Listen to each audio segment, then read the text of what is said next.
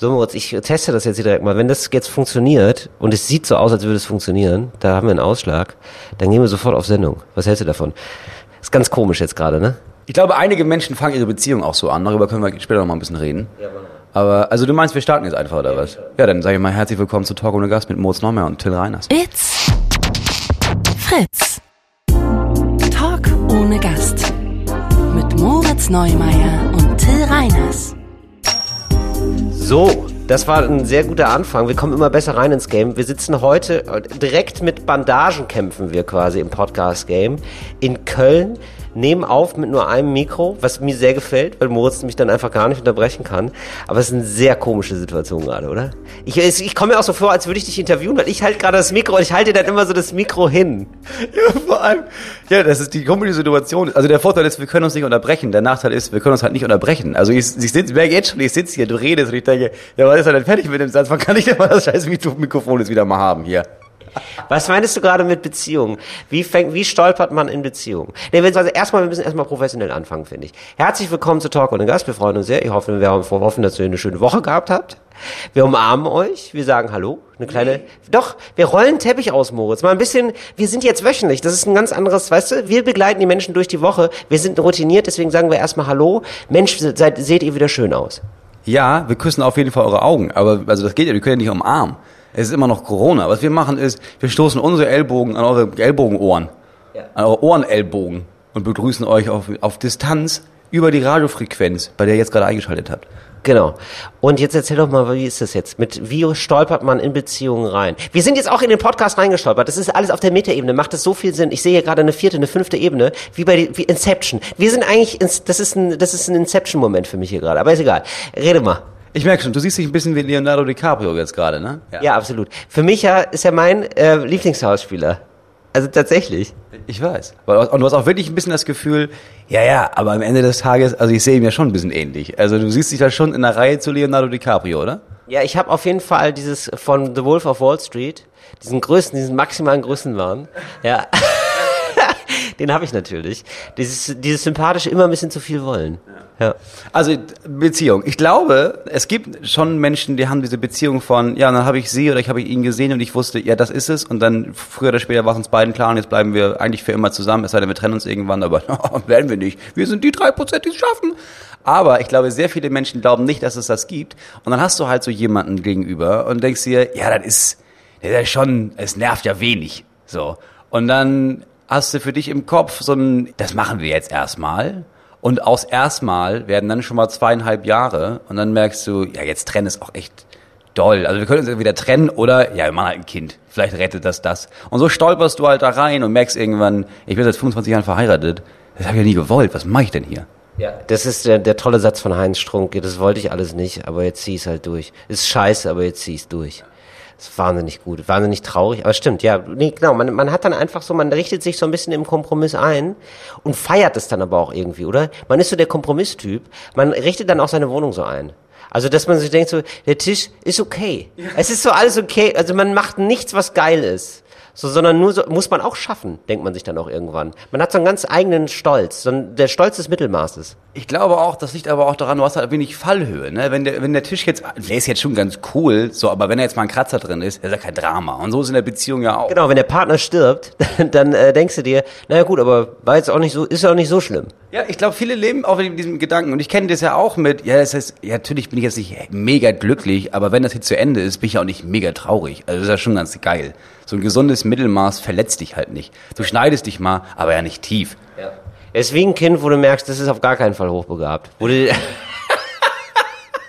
wo du denkst, ja, das ist halt angenehm dumm. Ja. So, das bezahlt mir jetzt nicht automatisch meine Rente und mit 18 habe ich schon ausgesorgt, aber ja gut, wenn es mal doll stolpert und das Gesicht weg ist, ja, der vermisst auch keiner. Ja, das ist wie, also, du, ich glaube, du kriegst manche Kinder, da weißt du sofort, das ist ein Ersatzkind. Ja, du hast so, ein, es gibt so Styroporkinder. Du weißt so, ja, wir haben alle unsere Lieblinge, ja, und dann ist Markus auch noch in der Familie. Und ja. du brauchst ja auch so ein Kind, wo du denkst, ja, klar, du musst immer eins in Reserve haben. Ey, jetzt mal ohne Spaß, ne? Ist es wirklich so, dass man, du bist, ich habe ja nicht so richtig, ich bin nicht mit Geschwistern aufgewachsen. Ähm, ist es so, dass man irgendwann merkt, das ist der Liebling und ich komme da ein bisschen weniger vor? Oder gibt es so eine Hierarchie, so eine Liebeshierarchie? Oder ist es wirklich so, dass man eigentlich das Gefühl hat, nee, also eigentlich lieben meine Eltern alle schon? Gleich. Ja, ich glaube, ich hab, man macht das gar nicht so, oder ich habe das nicht so festgemacht an, an so Liebe. Also ich habe schon das Gefühl von, ja, die lieben uns ja schon alle gleich, aber du merkst halt, ja, dann gibt es halt Kinder, die ähneln in ihrer Persönlichkeit den Eltern und dann ist, da ist ja viel mehr Verbindung. Und dann gibt es Kinder wie mich, wo du merkst, ja, ich passe jetzt zu niemandem so richtig, also ich stehe ein bisschen außerhalb. Aber es hat ja nicht mit Liebe zu tun, sondern mit, ja, ihr seid so ein Gruppengefüge. Also wenn ihr alle Pop hört, dann bin ich hier der Punk und das passt ja einfach gar nicht zusammen. Ja, stimmt. Das habe ich auch immer, das habe ich, so habe ich dich auch immer wahrgenommen. Das war immer so, ja, schön, schön dich zu sehen, Moritz, aber wir machen hier so unser Familiending. Du bist eher so ein, ich finde so rein familiär gesehen, ne? Ich weiß nicht, ob ich da jetzt zu intim bin, aber ich würde eher sagen, so ein Beiboot. Also ist auch wichtig, äh, ein Beiboot, weil du, du kommst äh, dann zu den Stränden, die so super schön sind und so, aber du bist halt nicht da mit auf dem Boot. Nee, du fährst halt immer mit. Also es ist so ein bisschen wie, ja, ist ja gut, dass er dabei ist. Und wenn es hier richtig kacke wird, dann können wir uns immer auf ihn verlassen. Also dann ist dann, dann wechseln wir alle, der, der reitet uns immer aus der Scheiße raus. Aber bis dahin, ja, wir tauen den mal an und dann fährt der hinterher. Ich bin so ein Familie, auch bei uns zu Hause in der Familie, ich bin so ein Beistelltisch. So, da brauchst, da stellst du mal was ab, da brauchst du nicht, so, aber dann kommt der Tag und irgendwann fehlt da mal so ein Bein am großen Esszimmertisch. Ja, und wo packst du dann den Teller drauf? Auf den Papa. Ich habe jetzt, wo du sagst, ich habe zu meiner Couch noch so ein Beistell. Ja, ich würde nicht Tisch, sondern Beistell. Ich weiß gar nicht, wie es heißt. Hocker. So ein Ding. Genau, einfach nur so ein Ding. So ein namenloses Ding gekauft, weil ich dachte, ach komm, wenn ich jetzt gerade die Couch kaufe, dann kaufe ich das Ding auch noch gleich mit. Dann habe ich das Ding später. Jetzt steht das Ding seit wirklich zwei Jahren rum. Ich habe es noch nie benutzt. Kennst du das? So ein Ding, was man dazu stellt. Zur Couch. Weil du musst es dann gehen und holen und das machst du ja nicht. Du denkst ja nicht, dieses Ding, das nochmal keinen Namen hat. Ich glaube, es liegt auch daran an der Namenlosigkeit dieses Dings einfach. Ja, aber du musst es ja so platzieren, dass du da ganz automatisch dein, dein Getränk zum Beispiel abends draufstellst. Weil dann, klar, kannst du dir überlegen, ja, eigentlich steht das nur im Weg, aber dann merkst du, ja, aber ohne das wäre mein Leben ja auch leerer. Und dann hast du dieses Ding und dann behältst du dieses Ding. Wir wollen jetzt erstmal in die Woche starten, Moritz. Wir müssen hier, glaube ich, erstmal ein bisschen Sachen sortieren. Ich möchte ein bisschen mehr Struktur in unseren Podcast bringen. Ja, ja, Doch jahrelang gut ohne Struktur gefahren. Also was ist denn los bei dir jetzt? wir haben einfach einen neuen Professionalitätsanspruch, Moritz. Wir, jetzt doch mit dem, mit dem, mit dem Erfolg kommt auch die Verantwortung. Ja, aber du redest immer von Erfolg. Ich weiß gar nicht, von welchem Erfolg du jetzt immer sprichst. Also es hat, ja, hat sich ja nichts verändert. Qualitativ ist es ja hier wirklich schon ein Meilenstein. Also so- sowohl soundtechnisch, ich, ich, ich, ich merke gerade, der Ausschlag ist gar nicht so gut, ne? Also es kann sein, dass es eine sehr leise Folge ist, jetzt wo ich das gerade sage mit soundtechnisch. Nein, das ist doch, das, das erzählen dir alle Radioleute seit Jahren, ist, mach es so wenig Ausschlag, wie es geht, wir können das immer noch größer machen. Und du hast dann das Gefühl von, nee, das ist zu klein. Für mich, das ist doch nicht, der Ausschlag ist für einen Till Reiners doch nicht genügend. Und dann machst du es so, dass es übersteuert und dann rufen die immer an und sagen, Leute, wenn das zu laut ist, leiser kriegen wir das nicht mehr hin jetzt. Und auf jeden Fall qualitativ. Ja, also der Podcast ist qualitativ auf jeden Fall. Das ist ja, das sagen wir immer wieder, Talk und Gast ist der Erfolgspodcast und in, in der Qualität. Nee, in der Qualität, weißt du? Es ist ein Qualitätspodcast, es ist ein Premium-Podcast. Und es ist gar nicht so ein Podcast, der sich so quantitativ orientiert, weißt du? So ah, zählbar oder so, das ist gar nicht so, sondern das ist ein Nugget. Das ist ein Nugget, den du erstmal hast. Ein kleiner Chicken Nugget. Eigentlich, wenn es richtig wäre, müsste es so sein, dass natürlich alle Fritz Radio hören können. Aber es gibt so ein ganz paar Leute, die zahlen aus irgendeinem Grund nochmal 19 Euro extra im Monat. Und nur die sollten eigentlich, wenn sie das Radio anschalten, sollten Talk und Gast hören können. Und für den Rest ist einfach eine Stunde Rauschen. Ja, du, es wäre geil, wenn du sagen kannst, wie heißt das denn jetzt? Rundfunkgebühren heißt es nicht mehr, ne? Wie heißt es denn jetzt? GZ will ich immer. hieß GZ, ist Ja. der Rundfunkbeitrag. Genau, Rundfunkbeitrag Premium. Das wäre geil. Rundfunkbeitrag Premium und das ist immer oder Talk ohne Gastpauschale. Möchten Sie die Talk ohne Gastpauschale? Und ganz ehrlich, das müsste nur ein Euro sein. Wirklich, nee, das müsste doch nicht mal ein Euro sein. Zehn Cent. Und ähm, wir wären einfach wirklich reich. Wir wären wirklich reich, weil das würden ja mindestens, das müsste wäre vorangekreuzt und du musst es dann wegmachen, weißt du? Ja, klar, Wie, wie so wie so ein Newsletter. Wollen Sie wollen Sie ein Newsletter abonnieren? Ja, sicher, oder? so. Und ich glaube, da würden wir allein von den ganzen Dullis, die das vergessen, also so Leute wie ich, ja, würden wir locker 10, 20.000 Euro im Monat verdienen. Ja, also da werden wir, glaube ich, weitaus mehr als das verdienen. Rundfunkbeitrag Premium. Mit Talk ohne Gast. Und sonst auch nichts. Es ist nur die Talk ohne Gastpauschale. Genau, also wir nähern uns der Woche, Moritz. Was war los? Wie geht's dir? Wie ist die Stimmung? Ich bin diese Woche aufgetreten, deswegen bin ich richtig entspannt. Also ich, ich habe meine Show aufgezeichnet, ich habe ein Programm aufgenommen, das man sich jetzt bald runterladen kann auf meiner Homepage und das Geld wird dann gespendet an, an so verschiedene Läden, die kein Geld haben, um ihre Techniker und Technikerinnen zu bezahlen und Thekenpersonal und sowas. Und dieses Auftreten, oh, es ist schon, es gleicht mich schon echt aus. Also wir sind auch deswegen in Köln, weil wir gestern das einzige Mal aufgetreten sind jetzt dieses Jahr zusammen. Ja, das wird jetzt eine lange, Zeit bis März, muss ich sagen. Also gar nicht, weil das auf der Bühne stehen, sondern dieses nicht zu Hause sein, dieses kurz durchatmen können und dann wieder zurück in die Verantwortung zu Hause. Das, das ist schon. Wie kriegst du die Zeit denn überbrückt jetzt? Also du musst ja wirklich, du bist jetzt bis, bis März zu Hause und hast nur ein, zwei kleine Fernsehsachen, weiß ich. Ist es Zeit jetzt für so ein 10.000 Teile Puzzle? Nee, das machen die Kinder ja kaputt. Also mein Job ist es jetzt zu Hause zu sein bei den Kindern. Ich bin jetzt Vollzeitvater und Hausmann einfach bis März. Ja, ist ja kein Beruf. also so müssen wir nicht in die Tasche lügen hier, oder? Das ist ja kein Beruf. Doch, schon. Also ich, man muss sich das ja so denken, damit man nicht wahnsinnig wird. Also es ist ja schon, also wenn ich ja ehrlich bin, das ist ja, das ist ja anstrengender als jeder Beruf auf der Welt. Aber das ist halt schlecht bezahlt. Du kriegst halt 300 Euro Kindergeld im Monat. Das ist nicht gut. Okay, aber gibt es so Ruhemomente oder ist es einfach immer Vollzeit stressig, weil jemand schreit oder was will? Nee, wenn die abends schlafen, ist super. Also den Tag über gibt es auch nochmal vielleicht einen Ruhemoment, aber dann räumst du halt auf. Also nee, es gibt, du stehst auf um, um sechs und die Kinder gehen schlafen um halb acht und da gibt's jetzt keinen Ruhemoment. Ah, wobei doch, wenn die zwei Großen im Kindergarten sind und der Kleine schläft, dann hast du so eine Dreiviertelstunde, aber dann machst du halt, also der Ruhemoment ist halt geil. Ich kann die Küche machen, ohne dass jemand stört. Und das ist ja nicht in meinem Sinne ein Ruhemoment. Ruhemoment ist ja, jetzt lese ich mal was. Ja, ja, geht ja nicht. Ich mag ja erstmal mal Staubsaugen ein bisschen. Und ähm, Staubsaugerroboter. Kann ich, kann ich nicht. Hat zu viel Macht dann. Ich, trau, ich trau dem nicht. Das ist ein Roboter. Ich hab da, dann ist da ein Roboter in meinem Haus. Und klar, auf der Verpackung steht, der Staub nur saugt. Ja, aber keine Ahnung, was der noch macht. Vielleicht hört er mich ab. Und dann gibt er das weiter. Das mache ich nicht. Wirklich nicht? Ich trau dem nicht. Das hätte ich gar nicht gedacht, dass du so technisch skeptisch bist, weil ich finde das ja mega geil einfach. Ich hatte jetzt so einen Staubsaugerroboter, der schafft ja richtig was weg. So im Urlaub, in so einer Airbnb-Wohnung hatten wir das. Ist schon schön. Du machst da an und dann, vor allen Dingen ist es auch so das Gefühl, die Wohnung wird bewacht von ihm. Du machst wirklich so die Tür zu, machst ihn nochmal an, der fährt zu seiner Runde und sagt Tschüss, bis später. Es ist wie ein Haustier, nur ein sehr sauberes Haustier. Also, es ist minushaarig, weißt du? Nee, ich vertraue diesem Technikkrams nicht. Es gibt ja auch so Leute, die jetzt schon diese geil, diese Internet-Kühlschränke haben, ne? Die dann irgendwie sagen, ja, oh nein, jetzt du musst das und das noch einkaufen. Dann kriegst du eine Nachricht, dass das und das, dass die Milch alle ist. Und da denke ich auch immer, ja, ja, aber das ist ja, wahrscheinlich, vielleicht hat dann dieser, vielleicht hat dieser Kühlschrank einen Werbevertrag mit Oettinger Pizza, ne? Und dann kriegst du die Nachricht, du brauchst eine Oettinger Pizza. Oettinger Oder wie heißt denn, wie heißen die denn? Heißen Du meinst das Bier, ne? Du hast, oh, du hast schon wieder Brand, Moritz. Du hast schon wieder richtig Bock auf ein kleines Ödi. Wie heißt denn diese? Dr. Oetker. Dr. Oetker. So, dann haben sie Werbevertrag. Dann kriegst du dann auch die Nachricht, du kaufst Dr. Oder Wagner. oder Wagner. Du hast so einen Pizzamann, Pizzafrau. So, und dann kaufst du das irgendwie und irgendwann merkst, merkst du, weißt du, du hast dich darauf verlassen, dass er recht hat. Und dann hast du einfach 46 Pizzen da im Kühlfach und merkst, oh nein, was mache ich mit den 46 Pizzen? Ja, wurdest ausgetrickst. Das sind die Roboter, die tricksen uns aus. Was weißt du denn, ob der wirklich Staub saugt oder ob der vielleicht einfach auch ein bisschen Dreck macht, um sich selbst zu rechtfertigen? Weißt du, der, wenn du in der Wohnung bist, dann saugt er alles ein. Sobald du die Tür zumachst, spuckt er das alles wieder auf den Boden. Damit, wenn du zurückkommst, sagst, oh nein, ich glaube, ich muss den Roboter wieder anmachen. Ja. Ey, ich glaube, das ist wirklich so eine Sache, die alle zwei Jahre gezeigt wird. Dieser Kühlschrank, der Sachen bestellt. Das ist irgendwie seit 20 Jahren, läuft es in irgendwelchen dritten Programmen, gibt es so einen Einspieler, ich melde mich hier live von der IFA, jetzt neue Kühlschränke, die, und niemand kauft den Scheiß. Niem, also es ist ja technisch jetzt schon möglich, ist alles da. Niemand hat sowas, niemand hat da Bock drauf. Es ist sowas, was also sie nicht durchsetzen willst, wie, wie QR-Codes übrigens. Wo auch so seit 20 Jahren diese nervigen Codes sind, diese, ähm, ja, wie beschreibt man QR-Codes für Leute, die QR-Codes nicht kennen? Es ist wie so ein sehr aufwendiger Barcode. Es ist so ein, so ein weißes. Schlechtes Mosaik. Ja, es ist so ein weißes Viereck und dann ist da einfach sinnlos schwarz so, so Kästen drauf geballert. Ja, genau. Genau. Und die sollen ja, die waren ja mal ein Hit.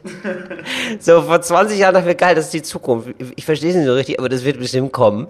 Und da haben Leute wirklich gedanklich sozusagen schon ihre Aktien investiert, gesagt, ja, das wird das neue große Ding. Und dann nutzt es einfach keiner. So ein Minidisc-Effekt, wo sich alle denken, nee, das ist einfach irgendwie, verstehen wir nicht, machen wir nicht.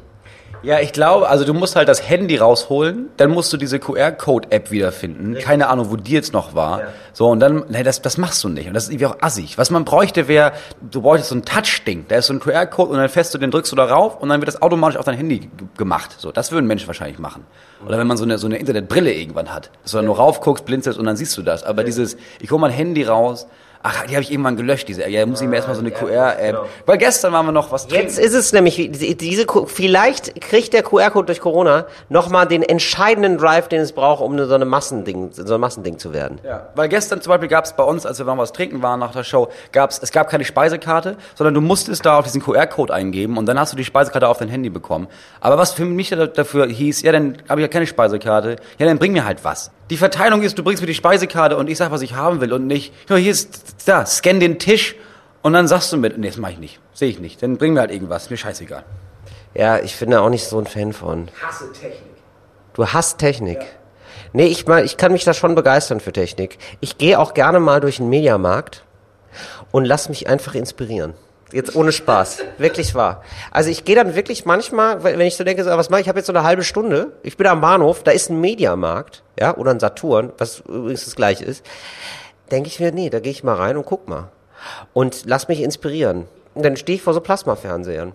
Die haben dann 8K. Und da kann ich mich dann irgendwie für begeistern. Dann stehe ich davor und denke, boah, krass. Und dann gucke ich auf den Preis und boah, das ist aber teuer. Und dann kann ich mich wirklich begeistern, auch für hohe Preise. So, vielleicht finde ich einen, der ist noch teurer. und lauf dann da so rum. Oh, übrigens, Moritz, ich habe jetzt, ich war jetzt wieder im Elektronikfachmarkt. Tatsächlich, aber ist mir nämlich neulich aufgefallen. Du gehst gar nicht so gerne auch durch Elektronikfachmärkte. Weil mir ist nämlich aufgefallen, mich stresst es gar nicht so sehr, durch Elektronikfachmärkte zu gehen, aber mich stresst es ja mega, Kleidungsgeschäfte aufzusuchen. Also da habe ich wirklich einen Puls auf 180 und ich bin so nach einer halben Stunde, habe ich einen Schweißausbruch. Wirklich. Ich mag shoppen so gar nicht. Ähm, und ich glaube, das liegt einfach am Anprobieren. Also ich probiere einfach nicht gerne Sachen an. Ich hätte das gerne so einfach, das ist M, geil, nehme ich. Oder L, sind wir ehrlich, ne? Und sie nicht in die Tasche liegen. So, und, ähm, so, und warum, aber in Elektronikfachmärkten komme ich runter. Warum? Ich glaube einfach, weil ich nicht anprobieren muss. Ich kann die Waschmaschine einmal mitnehmen, muss nicht reinsteigen. Ja, aber du kaufst, also du kaufst es ja auch nicht. Du guckst ja wirklich nur von, ja, Ist Window-Shopping. Ja, und du kaufst so Träume. Also du kaufst ja nicht, du gehst ja jetzt nicht wirklich, du bist ja nicht in Kassel, hast so eine halbe Stunde, gehst in den Saturn und denkst dir, oh, ich nehme mal diesen zweieinhalbtausend Euro Plasmabildfernseher mit. Nee, du guckst das nur und denkst, ja, Mensch. Und dann gehst du wieder raus. Du gehst ja nicht mit der Erwartung von, ich brauche was. Weil ich glaube, wenn du jetzt zum Beispiel weißt, oh, ich brauche jetzt so einen neuen Mixer, ne? oder, eine, oder eine Kamera oder sowas. Und dann gehst du zu Saturn und dann merkst du, oh Gott, die haben 60 verschiedene Kameras. Das würde dich auch stressen wahrscheinlich. Nee, ich habe das jetzt, so, ich habe jetzt nämlich wirklich was kaufen müssen. Drucker. So, ich habe festgestellt, erst im Nachhinein, ich hatte eine extrem problematische Beziehung zu meinem Drucker. Und da hat sich, wirklich, da hat sich über die Jahre bei mir richtig was aufgestaut. Wie so, ein, wie so eine Ablagerung. Ich habe gehört, Eierschalen beispielsweise. Wenn man viele Eierschalen isst, das kann der Körper ganz schlecht abbauen. Das dauert Jahre. Ja, und die lagern sich dann im Magen an. Und so ging's mir mit meinem Drucker. Wer ist denn Eierschale? Das habe ich mal von jemandem gehört. Ich weiß auch nicht warum, aber das war wohl ein richtiges Problem. Das musste operiert werden. Ja, dann ist mein Tipp hier nochmal für die Verbraucher und Verbraucherinnen da draußen. Hört auf, Eierschale zu essen. Eierschale ist das, was man abmacht. Das ist, glaube ich, man ist einfach, wenn man so gierig ist. Nein, ist, ich denke, ach komm, was soll das denn? Das schadet doch nicht. ist doch am Ende ist das doch wie Kiwi. Ja. Ja, So, Eier sind Hühnerkiwis im Grunde genommen. Ja, muss man so sagen, rasierte Kiwis eigentlich. So, auf jeden Fall, so, was wollte ich sagen? Genau. Also, die Wut auf den Drucker hat sich abgelagert in mir wie Eierschalen im Magen. Und es ist peu à peu angewachsen und ich habe gar nicht gemerkt, dass es soweit ist, bis ich vorgestern auf meinen Drucker eingeschlagen habe. Aber wirklich doll. Also so, also ich habe ihn, ich habe ihn kaputt gemacht.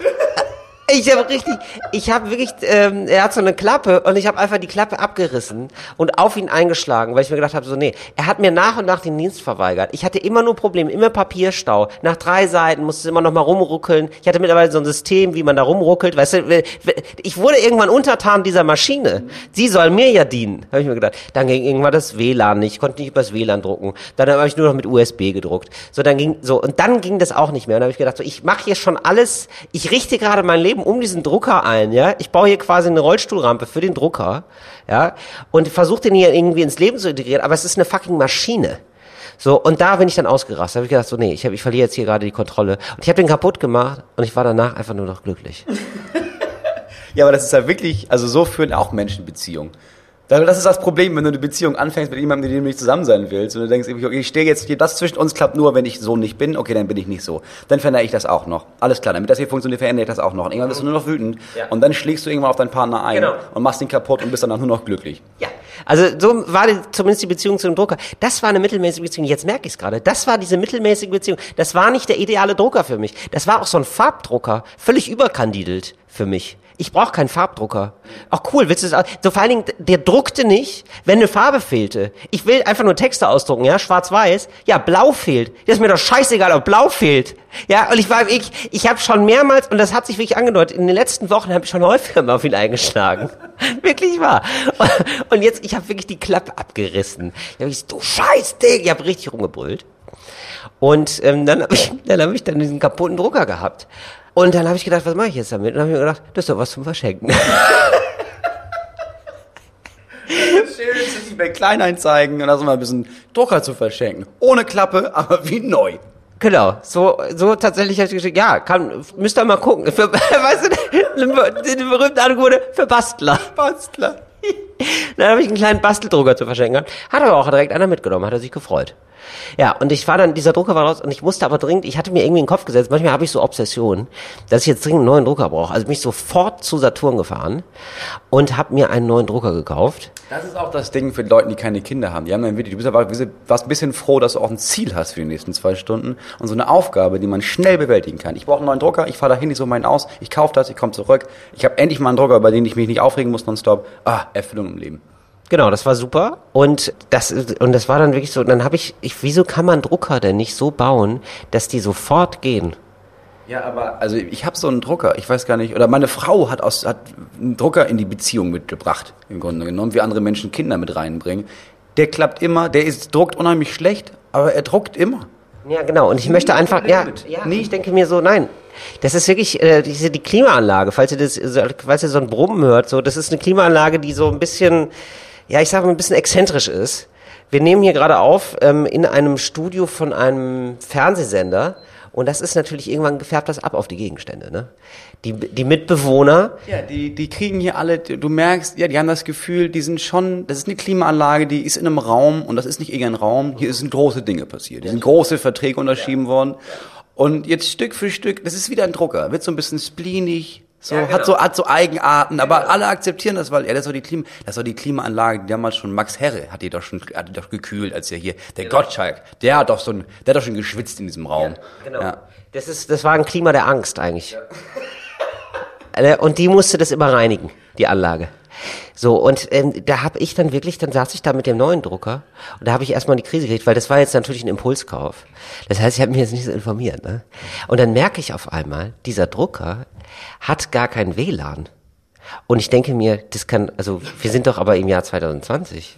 Der soll doch aber bitte WLAN, oder? Also ich wusste nicht, dass es sowas noch ja, gibt. Aber das ist die Frage, nach was hast du gekauft? Nach Preis? Weil natürlich gibt es. Nee, nach da. Ist es da? So, also da waren vier Drucker. So drei von der Marke, die ich nicht mag. Ich hab, kennst du es nicht? So, was manche Marken, die mag man nicht so. Ja, ja, ja. So, es gibt diese eine Marke, die ich nicht mag bei Druckern, die kaufe ich nicht. So, und dann gab es nur noch einen von der anderen Marke. Ja, so, dann nehme ich den halt. Ja, aber jetzt hast du ja, also du hast also wahrscheinlich, du hast nicht mal durchgelesen. Also das, das Ding. Nein, natürlich habe ich nicht durchgelesen. Ich habe mich ja auch auf das äh, Fachpersonal, das ist eben offenbar kein Fachpersonal war, dass die ungeschulten Leute, die da rumlungern in den Uniformen, ja, habe ich mich verlassen. Ja, aber das ist so dein Style. Du gehst irgendwo hin und du hast im Kopf eine Liste von, ja, das und das, das will ich ja. Und dann gehst du da hin ja. und dann nimmst du was, guckst du nicht an, was das ist, sagst auch niemandem, was du suchst, sondern der sagt, ja. Nein, nee, doch, ich habe gesagt, ein Drucker. Ja, genau. Und dann kriegst du einen Drucker mit und dann nimmst du den nach Hause und dann merkst du, ja, überhaupt kein WLAN. Ja. Und dann regst du dich auf, weil der Drucker keinen WLAN hat. Nicht darüber, dass du nicht vorgeguckt hast, ja, hat der eigentlich WLAN? Oder dass du einen Verkäufer oder eine Verkäuferin gefragt hast, hat der eigentlich WLAN? Sondern du hattest im Kopf... Ja, ich, da, ich hatte im Kopf, wir sind im Jahr 2020. Wusste ich ja nicht, dass wir hier eine kleine Zeitreise machen. War das so ein Nostalgie-Saturn oder was? Weißt du, ja klar, also kaufen Sie einfach Produkte aus dem letzten Jahrhundert. Du hattest einfach im Kopf, ich will, dass da WLAN ist. Ja. Und dann hast du das niemandem gesagt. Ja. Und dann hattest du ja. den Drucker und hast du gemerkt, es kann doch nicht sein, dass meine ungeäußerten Wünsche nicht automatisch in Erfüllung gehen. Das kann doch nicht, muss ich mich jetzt selber darum kümmern oder was? Ich, ich und die Antwort ist, ja, musst du. Du musst dich selber um dein eigenes Glück kümmern. Ja, man merkt so richtig, wie du durchtherapiert bist. Du hast schon, du hast schon diesen, diese Therapeutensprache drauf. Das mag ich ja gar nicht. Okay, ich gebe zu, es gibt ein bisschen magisches Denken, das stimmt, aber ich dachte wirklich, alle haben WLAN. Also wirklich, ich dachte wirklich, also da muss man nicht nachfragen. Es ist so ein bisschen so wie, ah ja, also, und ist der mit Strom? Also ich, ich, ich wusste nicht, dass es das noch gibt. Ja, ich muss zugeben, also unser Drucker ist, glaube ich, elf Jahre alt. Ja, ja auch WLAN. einfach nur wütend. Ja, und dann habe ich natürlich auf den neuen Drucker eingeschlagen. Also, und jetzt möchte ich dazu überleiten. Ja, und es wäre jetzt wohl äh, für Bastler. Drucker abzugeben. Ja, äh, ohne WLAN. Ja, das, das lief jetzt nicht. so. Nein, Quatsch, ich habe natürlich nicht auf den eingeschlagen, den gibt's natürlich noch. Und dann habe ich mir jetzt gedacht, okay, aber das ist irgendwie so ein Drucker, das ist ein bescheidener Drucker, der muckt nicht rum. So, das ist ein einfach, der ist auch ohne Farbe. Und dann mache ich das jetzt eben mit USB. Das ist okay. Ich habe auch nie verstanden, was das mit Farbe soll, weil ja, die können dann farbig drucken, aber es sieht ja, wenn du irgendwas professionell, was einigermaßen gut aus farbig druckst, dann machst du das ja sowieso nicht zu Hause. Ja. Also niemand hat einen Drucker zu Hause, der richtig gut druckt in Farbe. Ich habe nie verstanden, warum sie überhaupt Was Farbe- macht man denn überhaupt Farbe? Also für Kinder eine Einladung, eine Geburtstagseinladung ausdrucken. Nee, die, die bastelst du ja auch selber. Weil Wofür braucht man denn überhaupt Farbe? So, nee, ich weiß wirklich nicht, wofür man Farbe ausdruckt. bin ganz ehrlich, mir fällt nichts ein, wo ich privat, also das ist ein Privatdrucker. Also ich habe keine Ahnung, wofür ich privat farbige Druckdinger, Druckerzeugnisse von irgendwas bräuchte. Ja. Ja, die Fotos ausdrucken oder so macht man ja auch nicht. Machst du ja nicht. Da Nee. gibt's ja Läden, die Fotodrucker haben. Ja. Weil druck, dir, druck du dir mal ein Foto aus auf deinem Recyclingpapier, sieht ja nur traurig aus. Ach, hast du Recycling? Boah, nee, da hast du nicht Recyclingpapier, oder? Hast du dieses Graue oder was? Also er kann, also wirklich, Moritz, das ist ein bisschen zu viel des Guten. Also wirklich, das ist wirklich so ein Jesus-Komplex von dir. Hast du das? Aber warum denn nicht? Also ich meine, es gibt, ich muss, Dieses graue Scheißpapier, das so aussieht wie Ökoklopapier oder was? ja, wofür brauche ich denn weißes Papier? Ich druck darauf was, man Text oder Ja, um sehen zu können. Ist schwarz auf weiß, du sagst ja nicht grau auf weiß. Sagt der Volksmund nicht. Der Volksmund ist nicht so öko wie du. Nee, es ist schwarz auf grau, sieht man genauso gut, aber ein bisschen stilvoller aus. Das sieht doch nicht stilvoll aus. Das ist ja wirklich, das ist, das ist wie, wie, wie diese, diese Papiertücher, Tücher, die man Das hat. ist ungefähr so, als würdest du jemanden sehen in einem weißen T-Shirt und denken, ja, du bist der, der, wenn wir den Film, wirst du der Erste, der getötet wird, weil das Blut auf deinem T-Shirt so gut aussieht. Weißt du, das sind Leute, die, die streichen sich die Küche weiß, das sind Versager. Und dann gibt es Leute, die streichen sich die Küche so ein dezent helles Grau und man denkt, mh, stilvoll. Ja gut, das sehe ich ein. Aber da sind wir ja bei einem ganz anderen Thema. Papier ist ja die Raufasertapete de- deiner Textur. Moritz, ich glaube, da können wir nicht zusammen, aber ähm, wir sind im gleichen, im richtigen Genre auf jeden Fall zu Hause. Ja, da ist wieder die, das ist wieder die exzentrische Klimaanlage. Ich habe auch gedacht, ähm, dadurch, dass ich sie ausmache, hört sie auf, laut zu sein, aber geil. Also dann mache ich sie auch wieder an. Also sie denken sich auch so, nee, nee, also ich, ich krieg noch mit, was hier gemacht wird. dann machen wir sie wieder an. Ähm, wir kommen zu den Lifestyle-Tipps. Oh, Beauty Fashion Food mit Till Reiners. Ich habe einen Lifestyle-Tipp. Das ist eigentlich, ja, das ist eigentlich ein klassischer Lifestyle-Tipp. Und zwar ist jetzt seit Jahren schon ein Trend, der eigene Duft. Ich habe jetzt gestern einen Freund getroffen in Köln und der hat geheiratet und da gab es zu der Hochzeit den Hochzeitsduft. Den hat er selber gemixt. Und das finde ich total gut. Äh, Das finde ich aber auch für andere Veranstaltungen fantastisch. Also er hat quasi ein, hat sich ein Parfum kreieren lassen und jeder Gast, der da ist, kriegt dieses Parfum oder was? So ein Pröbchen. So ein kleines Pröbchen. Und dann, und, und das wird auch so ein bisschen in die Luft gewedelt wohl. Denn ähm, das ist, was, wie sagte er so schön, äh, Gerüche sind so ein ähm, Erinnerungsmagnet. Stimmt ja. Das ist ja mega geil. Da bin ich ganz ehrlich, also das hätte ich ja gerne für meine eigene Solo-Show, dass da jeder, der da reinkommt, das bekommt und das auch drauf machen kann und denken kann, ja, das war echt lustig. Ja, also wirklich, oder? Und du kannst es dann selber bestimmen dann offenbar. Also da ist dann irgendwie so Goldampfer und Hirse oder so mischen. Ich weiß nicht, ich weiß nicht, was Goldampfer ist. Aber so, ja, ich ich habe irgendwann mal ein Wort aufgeschnappt. Aber irgendwie und Lavendel oder whatever und die werden dann zusammengemischt und dann hast du dann, ich habe so Bock drauf, auch für den Urlaub habe ich mir schon überlegt. Übrigens ein Tipp auch von mir für den Urlaub, ein eigenes Urlaubsduschgel. Das hast du nur für den Urlaub und dann zwei Wochen später packst du das Duschgel nochmal aus und dann weißt du, ach ja, so roch der Urlaub. Das ist eine richtig gute Idee, weil du hast immer, du hast, jeder hat so Gerüche und du erinnerst, das, du hast ja sofort eine Verbindung. Ich weiß noch, wie meine erste Zigarette geschmeckt hat. Ich weiß auch das erste Mal, wie es gerochen hat, als ich zu meiner ersten Freundin nach Hause gefahren bin, um das erste Mal mit ihr zu fummeln. Das sind alles so Gerüche, die, die hat man. Die, die Ja. War, ja, das stimmt, das ist genial. Und das quasi strategisch einzusetzen in unserem Metier als Fanbindung, Ja. das ist richtig klug. Oder? Das ist mega geil. Ja, ich will, möchte jetzt gerne ein eigenes Parfum machen. Und äh, du musst natürlich dann überlegen, wie riech ich? Wie riecht meine Show? Du musst ja nicht mal, du musst ja nicht mal überlegen, wie rieche ich, sondern wie will ich riechen? Du hast eine völlige Ja. Neuerfindung. Du Ja, kannst genau. ja, du kannst ja dich ganz neu definieren. Genau, richtig. Du kannst dich als, dich als Duft denken. Ja, dich neu als Duftdecken. Wie wärst du als Duft, Moritz? Ich hätte so eine leichte Lakritznote. Sehe ich total. Du bist ja auch so ein Lakritzi, ne? Ja, ich hatte so, so eine leichte Lakritznote, so ein bisschen, aber me so mehr salziges und so ein bisschen nach Laub. Es ist, es ist so mehr salziges Laublakritz. Ja. Bei mir ganz klar die Mango ist für mich die Basis. Ja. weil ich ein spritziger Typ bin, ein exotischer Typ, ein, ein exzentrischer. Ja, und die Mango ist eine exzentrische Frucht, würde ich sagen. Und dann was drauf, Moritz. Was würdest du denn sagen? Du kennst mich ja gut. Ja, was ist, was kommt auf die Mango, jetzt auf die Mango-Grundierung, sag ich mal, noch drauf? Lotusblüte und Karamell. Wieso Lotusblüte? Weil, weißt du, wie das riecht? Es riecht erst, Lotusblüte riecht so ein bisschen, dass du denkst, oh, das ist aber, beim ersten, du atmest es einmal ein und denkst, oh krass, das ist ja penetrant, was ist das denn? Und dann riechst du nochmal und merkst, das ist ja ganz geil, sag mal. Ja. Ja, genau. Aber es ist erstmal, es ist so verstörend, aber es ist so schön verstörend. es ist genau. so ein, ja, es ist wirklich dieses, ich weiß nicht, ob ich das mag, weil ich es liebe, merke ich jetzt. Ja, ja, ja. Super, danke. Das ist toll. Das ist ein sehr schönes Kompliment. Das ist ein bisschen so wie mit, mit Salzkaramell, oder? Wo du dir denkst, so auch so. Karamell. Oder? Karamell. Dass du Ja. irgendwie denkst so, das ist ein bisschen klebrig, ist fast ein bisschen doll, aber irgendwie fixt mich das auch an jetzt. Ja. Mango, Lotusblüte, Salzkaramell. Geil.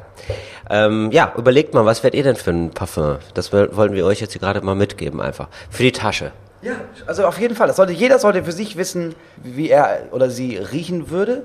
Ich mache so ein Parfum, das ist ja nur geil. Ich würde wirklich gerne so ein Parfum machen und wirklich so ein Parfum auch, das ist mein Merchandise, merke ich gerade. Ich habe ja die ganze Zeit schon überlegt, was ist mein Merchandise? Ich mache ein Parfum als Merchandise. Gibt's das auch so ein bisschen Fair Trade, dass, dass man da keine Robben schächten muss? Geht, geht sowas? Weil ich habe immer so das Gefühl, so bei Parfum und so, das ist immer alles ganz schlimm wegen Tierversuchen. Ich glaube, das Parfum, also das Ding, ich glaube, wenn du das verkaufst, dann muss das schon irgendwie dermatologisch getestet werden und so weiter, aber ich glaube, ich, das weiß ich nicht. Also ich weiß, ich weiß das nicht. Ja, gut. Ich, ich werde was finden. Aber ich glaube, du kannst auch Parfum machen, ohne dass du Robben schächten musst. Ja, ich glaube, wenn das nur, wenn nur das die Frage ist, denke ich, ja, ist möglich. Okay, super. Moritz, was haben wir noch dabei in unserem Themen, Themenreigen? Wir kommen zu unserer Kategorie. Äh, herzlich willkommen zu Stiftungswarentill mit Moritz Neumeier. Stiftung Warentil mit Moritz Neumeier. Wir haben mal wieder etwas für euch getestet. Äh, du hast es gerade getestet. Ich teste das schon sehr lange, denn wir testen heute Schwiegerväter. Genau. Und wir wollen jetzt natürlich nicht, also da käme ich an Teufels Küche, äh, unseren Schwiegerväter bewerten, sondern unsere Performance den Schwiegereltern gegenüber dem Schwiegervater. Jetzt wohlgemerkt, ist nur der Schwiegervater. Diese, diese Klimaanlage ist auch wirklich wie ein Vater zu uns, der sehr nervt. Ich glaube, ich glaube, es wird nicht besser, wenn du es immer und immer wieder ansprichst, weil dann, ich glaube, du darfst dir keine Aufmerksamkeit, das ist wie ein Kind. Zu viel Ja. Aufmerksamkeit und dann hört er nicht auf. Das haben die Leute früher über mich gesagt. Stachel ihn nicht an, ignoriere ihn einfach, vielleicht hört er auf. Das ist wirklich so. Ist so. In der Schule, kennst du den Satz nicht? Äh, lass den Till mal bitte, sonst macht er immer weiter. Ja, ja, gib ihm keinen Grund. Gib ihm keinen Grund. Schwieger, wir brauchen verschiedene Kategorien, in denen wir unsere Performance dem Schwiegervater gegenüber bewerten. Was würdest du vorschlagen? Ja, unsere erste Kategorie ist erster Eindruck. Ne? Das ist ja immer wichtig. Der erste Eindruck ist ganz, ganz wichtig. So, die zweite Kategorie ist dann Hierarchie. Denn das entsteht aus dem ersten Eindruck, ist ja erstmal das Gefühl von, okay, du weißt sofort, wer steht wo in dieser Hierarchie. Und dann ist es eher so ein Langzeitbild von, was, was glaubst du, hält der von dir? Jetzt abseits vom ersten Eindruck und abseits von der Hierarchie, was glaubst du, wie er, wie viel Respekt bringt er dir gegenüber? Ja. Okay, gut. Erster Eindruck. Ich fange mal an, ja? Erster Eindruck war, ich glaube, ganz okay. Ich hatte ein Hemd an. also, ich finde, wenn man ein Hemd anhat, kann man nie so richtig schlecht wahrgenommen werden. Ja, aber dann, also du musst ja, se- dein erster Eindruck ist, und das ist ja schon auf eine Art wichtig zu sagen, dein Schwiegervater ist Italiener. Das heißt, ihr sprecht nicht die gleiche Sprache. Das ist ja was ganz Wichtiges. Ja. Also äh, das ist ja nicht nur, oh, ein anderer Kulturkreis, sondern ihr habt keine gemeinsame Sprache. Ja. Und deswegen ist der erste Eindruck ist ja zehnmal so wichtig. Ja. Weil du kannst es ja nicht mal mit einem Witz auflockern, weil du kannst einen Witz machen, aber er versteht ihn nicht. Genau. Äh, äh, genau. Also ich kann äh, wirklich schlecht Italienisch, äh, immer noch. Und äh, er kann auch wirklich schlecht Englisch. Und ja, da steht man dann so ein bisschen unschlüssig voreinander. Ja, und äh, dann habe ich, dann versuchst du natürlich einfach nur nett zu lächeln und die ganze Zeit zu sagen, ja, ich bin äh, nett.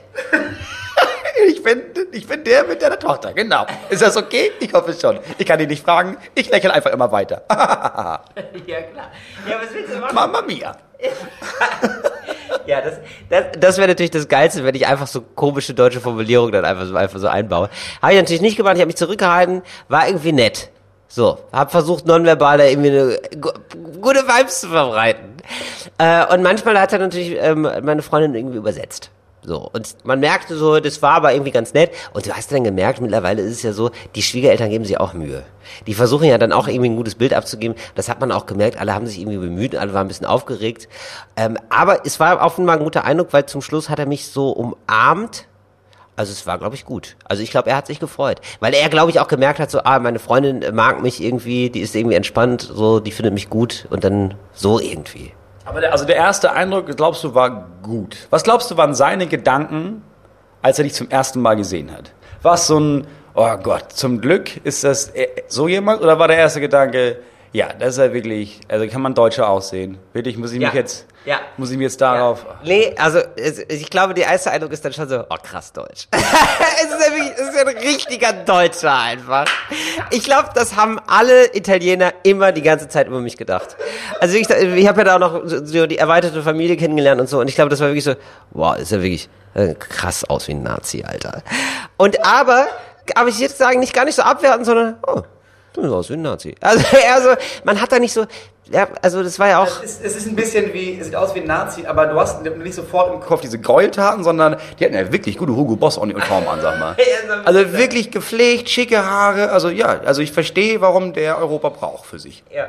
Genau. Nee, also eher so, ach, ich glaube, dass sie gedacht hat, ach, stattlich, weil das, das Positive ist ja auch, das ist ein Klischee, aber das stimmt wirklich einfach, ähm, Italiener sind ein bisschen kleiner, die meisten. Und ich bin relativ groß da.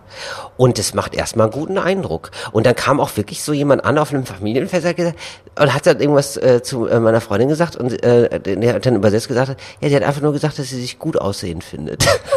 so, also so wie so Glückwunsch oder so. Ja, aber also ist es von deinem Gefühl her, war das dann so in der Gruppe der Italiener und Italienerinnen, die du kennengelernt hast, dass Aussehen auch schon eine, eine gesonderte Rolle spielt? Also ist es schon, weil es gibt dieses Klischee von, ja, die sind aber alle gut, gut gekleidet, geben sich voll Mühe im Aussehen, sind voll schöne Menschen.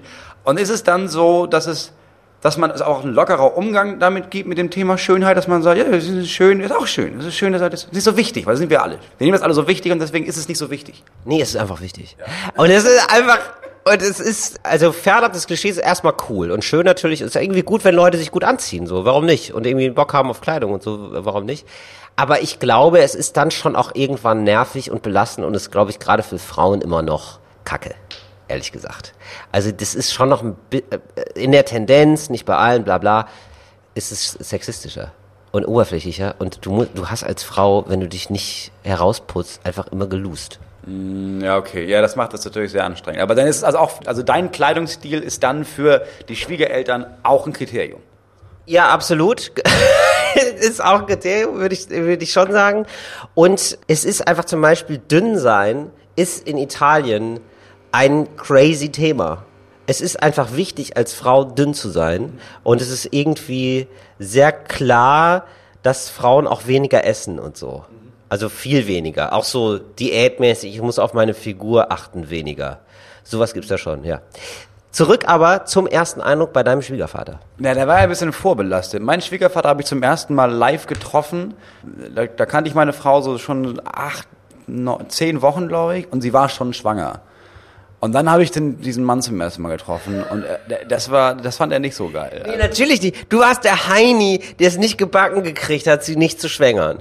So, du warst also dieser Hallodri. Das klingt ja auch alles einfach nur verantwortungslos. Das steht, äh, oder? Das klingt einfach nur nach einem verantwortungslosen Heini, der jetzt meine Tochter geschwängert hat. Und genau das war ich. Und nicht nur ein verantwortungsloser Heini, sondern seine Informationen waren, ach so, was macht der? Ach, der, der steht so auf der Bühne und will davon leben. Ach so, und jetzt bist du schwanger.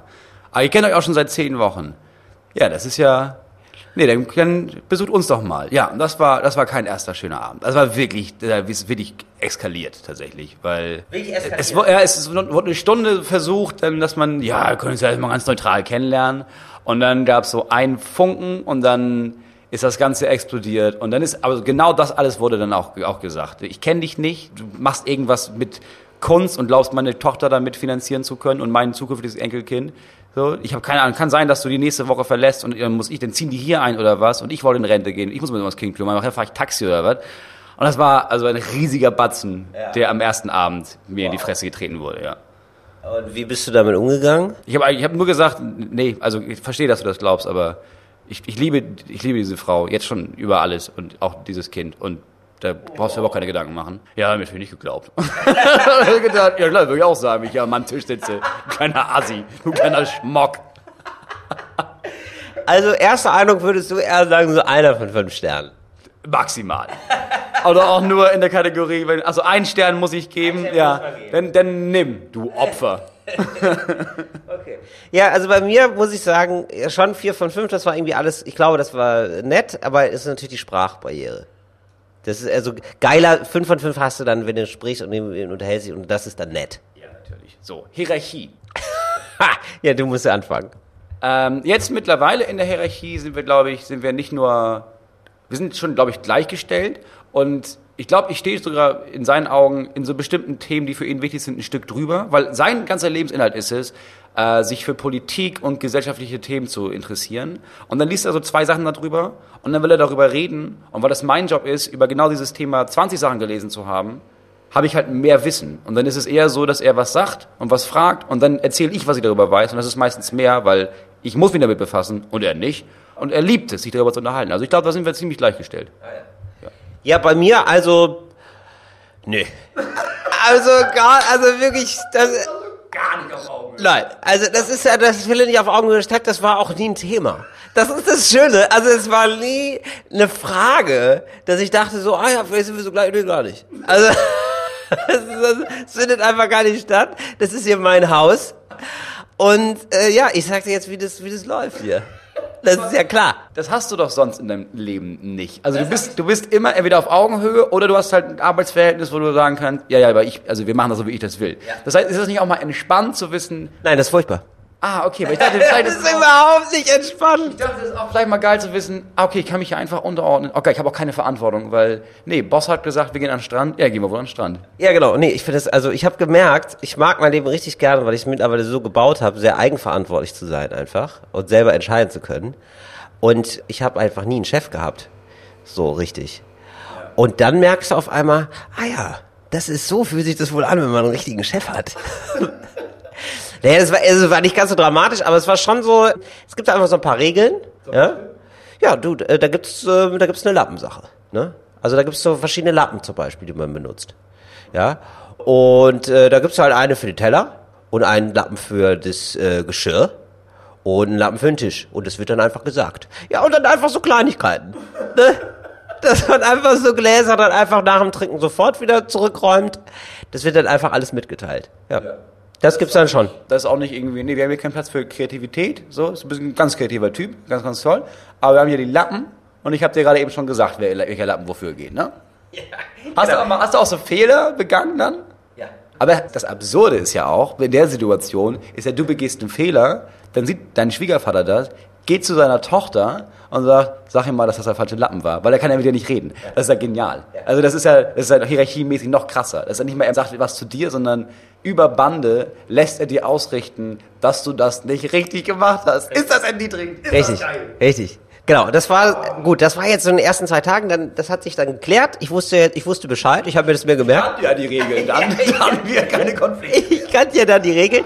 Und ich muss sagen, ich bin aber dann ein bisschen, glaube ich, in der. Dann habe ich festgestellt, ich weiß gar nicht genau. Ich bin dann Auto gefahren, ja. Wir hatten ein Auto und jetzt saß er aber hinten im Auto. Ne? Das ist ja nicht richtig. ja, das ist eigentlich nicht richtig, aber es war mein Auto.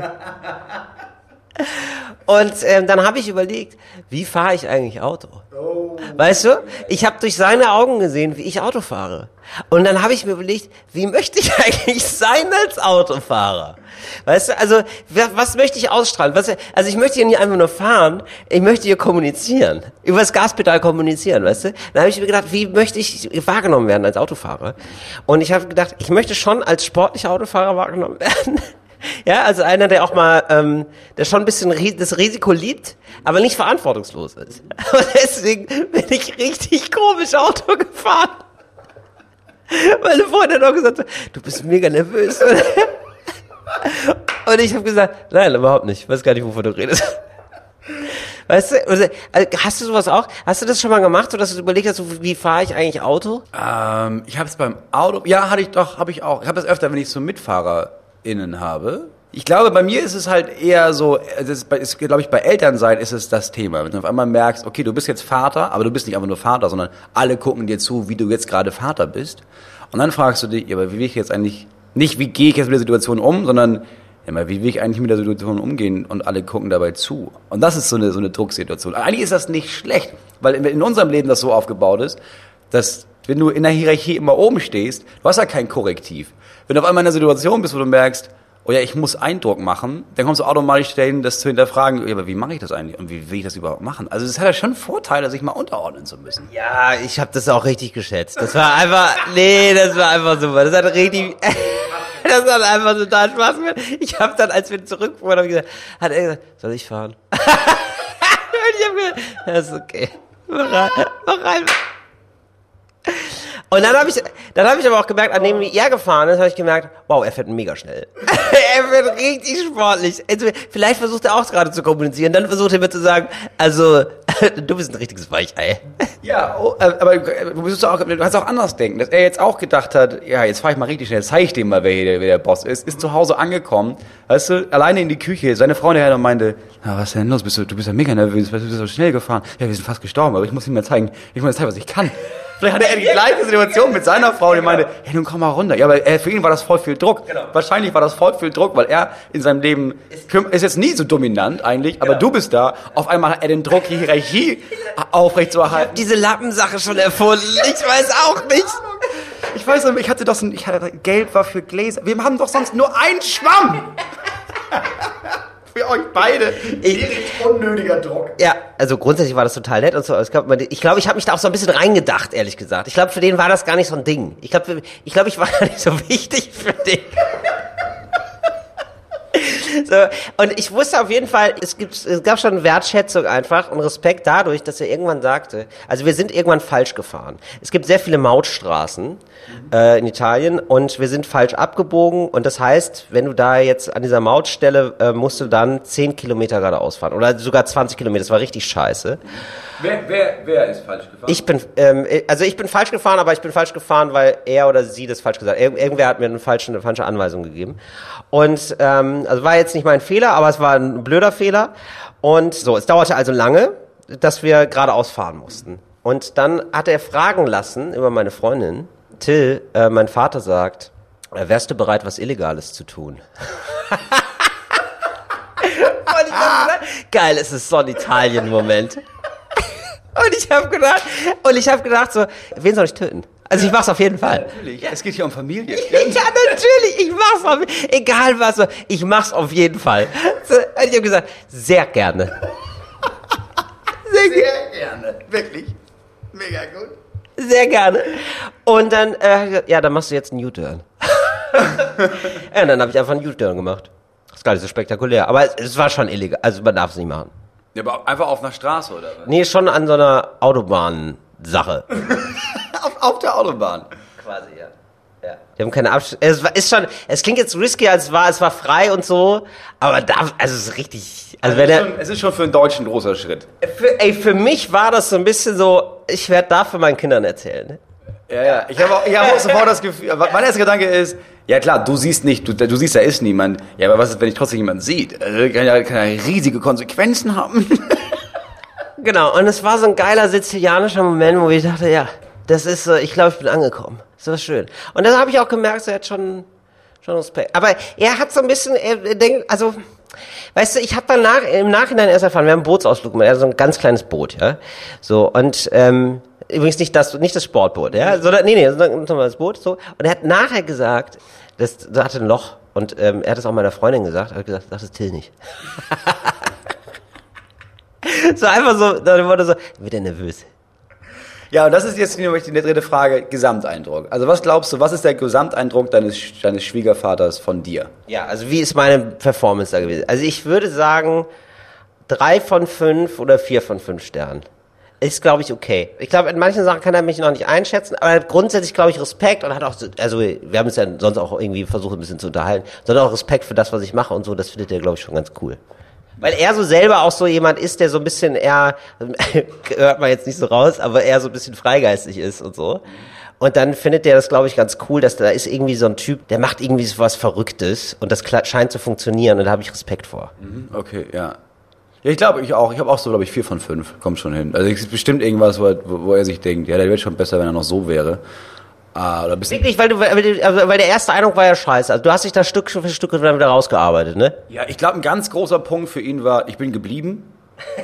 Also ich bin, ich bin da geblieben. Also für alle klar, ja, ich bleibe. Ich habe drei Kinder gemacht. Ich bringe genug Geld nach Hause. Ich bin intellektuell in seinen Augen. Mein nicht, aber in seinen schon. Ich bin schlau. Ich interessiere mich für die Gesellschaft. Ich kann diskutieren. Ja, das ist vier von fünf. Was wäre das Ideale? Dass ich, glaube, er würde sich wünschen, dass ich so ein bisschen zugänglicher wäre, was ich einfach nicht bin.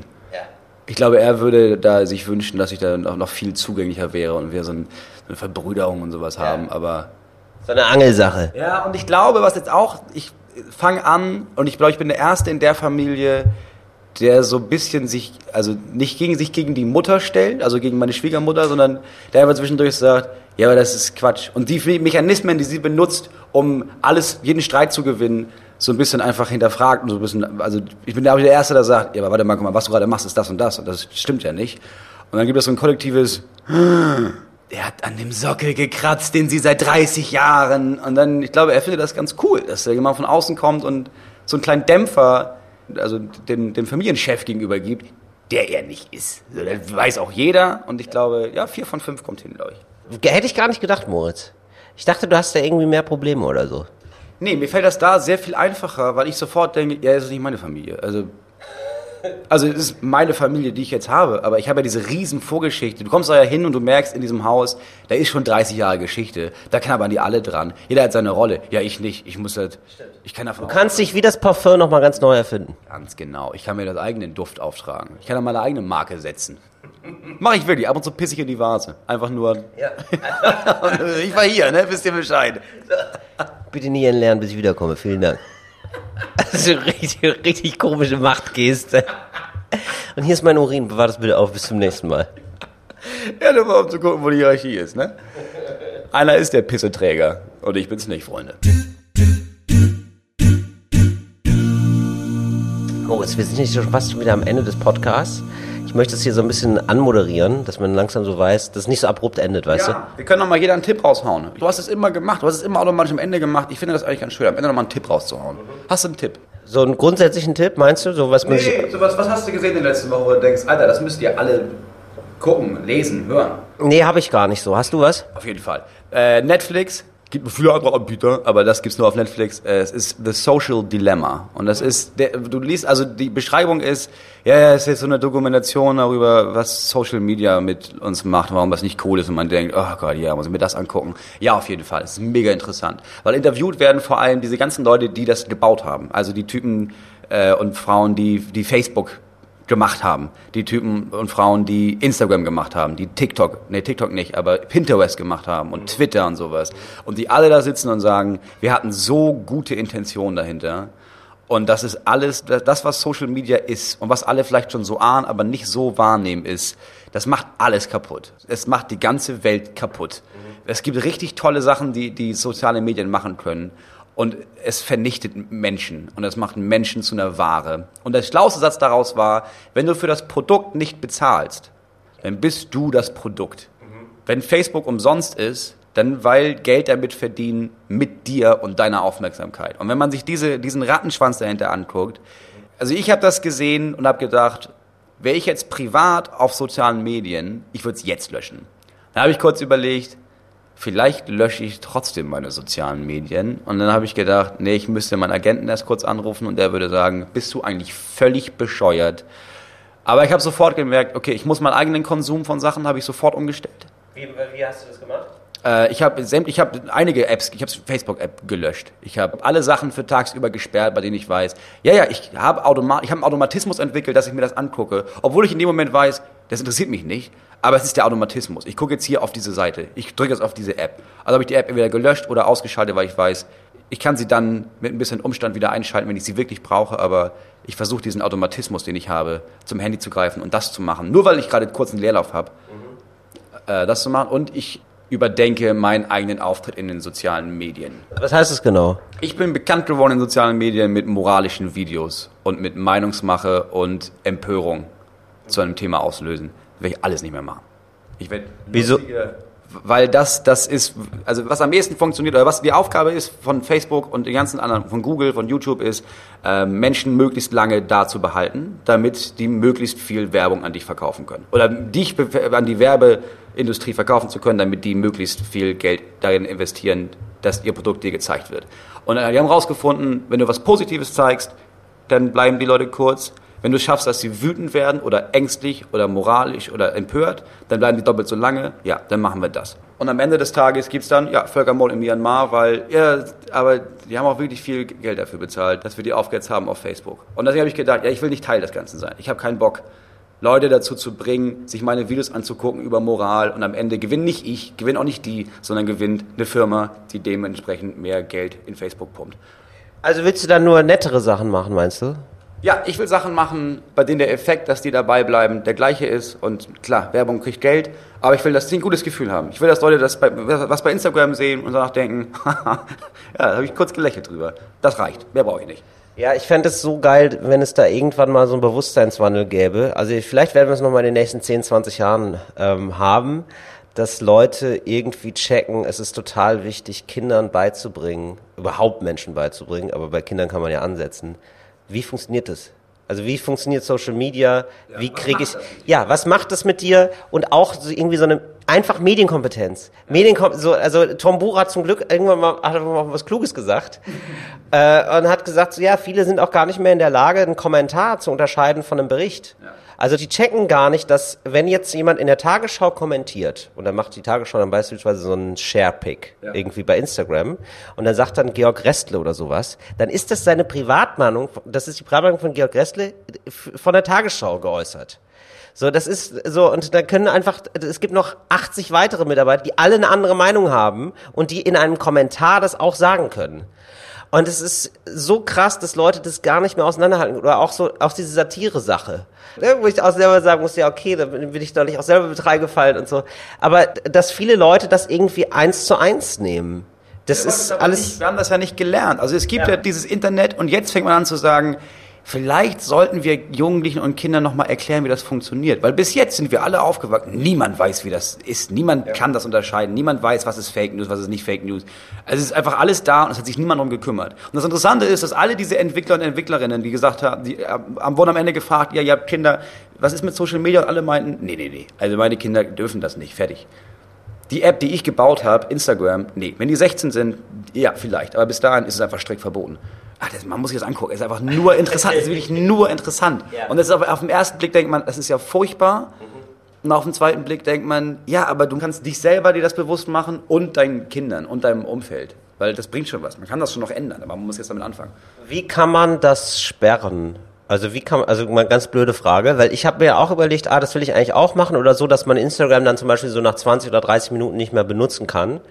Wie macht man das? Ich, hab, äh, ich bin bei Apple, ich habe ein iPhone. Das ist eine einfache, du gibst ein bei der Suchfunktion Timer und das ist dann Bildschirmzeit. Und dann kannst du eingeben, entweder das wird gesperrt von 13 bis 19 Uhr oder gibt auch die Funktion wie so ein Timer. Du kannst sagen, okay, ich habe Instagram, hat tagsüber 30 Minuten Zeit. Und dann sagen ja 30 Minuten, deine Zeit ist um. So, und dann ist es so, dass du mit drei Klicks kannst du das dann wieder ändern. Kannst du sagen, nee, ich will noch verlängern oder du kannst auch Ja, sagen, klar. aber es arbeitet sehr mit schlechtem Gewissen, dass man denkt, ja, natürlich verlängere ich das jetzt nicht. Also, es ist so aufgebaut, du kannst dann nicht, es ist nicht wirklich gesperrt von, bis, von 13 bis 19 Uhr. Ich kann sagen, ich brauche das jetzt aber dringend. Aber es ist so ein, ach nee, ist ja gesperrt. Nee, du was, ich mache das jetzt nicht. Also, es appelliert sehr an mein eigenes Gewissen und an meine eigene Handlungsfähigkeit, aber ich weiß nicht, wie es bei deinem Handy ist, aber das gibt's bei jedem Handy. Und es gibt auch Apps, die das noch konsequenter machen. Also, es gibt auch eine App, muss man gucken, wie die heißt. Das kann ich quasi meine Frau installieren lassen. Und sie hat einen Code. Und in ganz schlimmen Notfällen kann sie mir den Code dann geben. Aber ich kann dann einfach von 12 bis 20 Uhr nicht auf Instagram zugreifen, wenn ich diesen Code nicht habe. Und wenn ich den Code nicht habe, dann kann ich das auch nicht. Wow. Eigentlich ist es eine Kindersicherung. Das kannst du für Kinder einstellen, damit die Kinder den Code haben müssten dafür. Aber wenn du den Code nicht weißt, ist die Kindersicherung ja auch für dich. Also ich könnte das jetzt unserem Manager sagen, diesen Code und ich müsste den dann anrufen, wenn ich äh, irgendwie zu lange bei Instagram bin. Nee, du könntest zum Beispiel einstellen, ja, du hast jetzt, du kannst erst auf Instagram zugreifen ab 20 Uhr. Es sei denn, du kennst den vierstelligen Code, den du nicht kennst. Das heißt, du müsstest dann bei deinem Manager anrufen und sagen, du, ich würde unbedingt gerne nochmal gucken, kurz auf Instagram. Kannst du mir einfach den Code sagen? Da würde er sagen, nein, wir haben 18 Uhr. In zwei Stunden kannst du nochmal fragen. also ja, das kann man machen. Gott, Und das das, ist ja waren, furchtbar. es waren einige Leute dabei, der Typ, der Pinterest entwickelt hat, der dann meinte, ja, ich bin da selber süchtig. Ich habe das so gebaut, dass ich selber zwischen, ich bin süchtig danach. Und ich habe mich versucht auszutricksen, ich kann das nicht, das ist halt eine Sucht.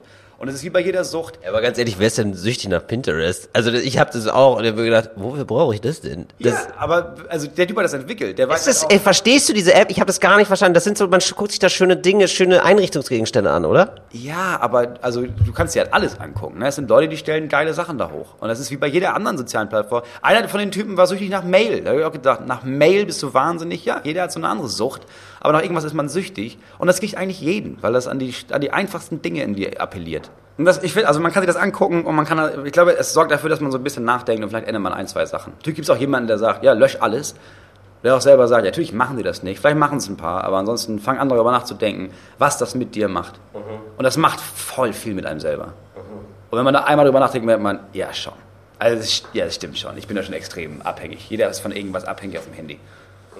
Meine Frau, Wetter. Meine Frau guckt 20 Mal am Tag, guckt sich 20 Mal am Tag die Wetter-App an. Wirklich? Ja. Aber das sind dann, glaube ich, einfach so Übersprungshandlungen, die man macht, weil es ist gerade irgendwie ein unangenehmes Gefühl. Leerlauf. Genau, man hat so Leerlauf und dann macht man halt irgendwas und das ist völlig unbewusst, weil du brauchst ja wirklich nicht 20 Mal wissen, wie das Wetter ist. Also vor allen Dingen, ihr wohnt draußen, sie sie kann rausgehen. Ja, aber es ist so ein Automatismus. Nee, da braucht sie auch jetzt das Wetter jetzt von hier, aber auch von Berlin, wo sie auch manchmal ist. Hat auch quasi das Wetter, checkt das Wetter parallel von den Orten, wo sie eigentlich gerne mal Urlaub machen würde. Und kommt man und sagt dann, hast du das gesehen hier, Bro? Lagos ist 32 Grad.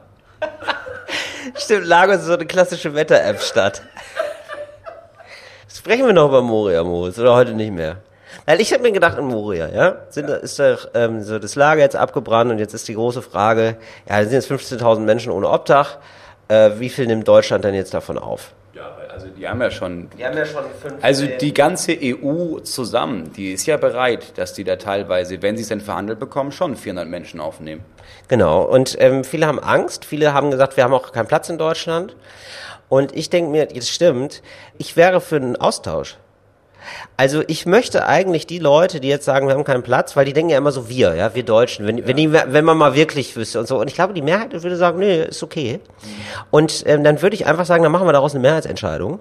Und dann wählen wir einfach uns 15.000 Menschen in Deutschland, die ähm, rauskommen, also die, die werden dann abgeschoben und wir nehmen dafür 15.000 aus Moria auf. Ja. Weißt du? Der Vorteil ist, dass du ja, du kannst ja gezielt sagen, ja, wir müssen dann auch nicht irgendwelche Unterkünfte bauen, sondern da sind dann freie Häuser, da sind freie Arbeitsstellen, da sind freie Kindergartenplätze, Schulplätze. Du müsstest eigentlich nicht groß was verändern. Ja. Und die können ja, also die können ihr Leben ja auch nochmal ganz neu anfangen. Die können sich auch nochmal neu erfinden, weißt du? Weil die müssen ja nicht Rechtspopulisten bleiben, sondern die können ja dann, also, weil 15.000 Rechtspopulisten, also, weißt du, du musst dich neu erfinden, weil die haben ja alle die gleiche Meinung. Ne? Und das ist irgendwie dann auch, also ich glaube, man findet da nochmal neue Hobbys für sich. Ich sag mal, für die ist es einfach auch ein nettes, rechtspopulistisches Ferienlager, halt aber ohne Zelte. Ja, genau. Oder ich würde gar nicht, ich weiß gar nicht, ob es jetzt in Moria sein muss. Ich würde vielleicht auch eine andere Insel für die finden. Dass man sagt, welche Insel könnte die passende sein, Moritz? Helgoland beispielsweise. Ja, Helgoland ist schön. Und, ja, wobei, nee, Helgoland, glaube ich, ich glaube, es wäre eher, also ich, man muss ja auch nicht unmenschlich werden. Also man kann ja auch sowas Ich wäre, im Gegensatz zu denen, wäre ich humanistisch. Ich will auch gar nicht so, also ich würde den auch Push- und Pull-Effekte, weißt du? Ich würde auch sagen, so, nee, wir machen auch mal so Spieleabend, Mensch, ärger dich nicht oder so. Also es gibt da schon auch äh, so ein bisschen Angebote für die. Ja, ich finde, man muss die auch gar nicht abschieben. Man kann einfach sagen, du, ihr müsst einfach da jetzt raus. Wir schieben euch nicht nach Moria ab oder sowas. Ihr kommt einfach jetzt so Wesermarschland. Ne, da könnt ihr euch ein paar Zelte aufbauen. Ja. Und dann seid ihr einfach mal da und dann könnt ihr einfach mal gucken. Weil das sind ja auch meistens die Menschen, die sagen, ja, aber also jeder hat diesmal alle die gleichen Chancen. Wer es schaffen will, schafft es auch. Ja, dann zeig mal, schaff's nochmal. mal. genau. Schaff's nochmal von der Wesermarsch zurück in die, in die, in die Hauptstadt. Ja. Und bitte. Ja. Und bitte. Siehst du, und da so ein, einfach so einen Anreiz zu schaffen, und da fände ich geil, so ein Crowdfunding-Projekt für das Zeltlager. Für so ein Zeltlager für die. So, das wäre jetzt einfach mal so ein pragmatischer Ansatz für mich, weil ich ja den Leuten recht gebe, ja. Ist nicht genug Platz. Genau, weil die Leute eben hier noch sind. Ja, also wir sammeln Geld für ein, für ein Zeltlager und das, wenn wir alle zusammenhalten, kommen genug zusammen. Es ist ein, äh, ein Cent für ein Tent, würde ich sagen. wenn wir alle einen Cent mitgeben, haben wir morgen hier ein zweites Moria, aber ein schönes in der Weser Marsch. Sehr, sehr schön. Moritz, äh, das war's doch heute schon wieder. Das war was ganz Neues für mich.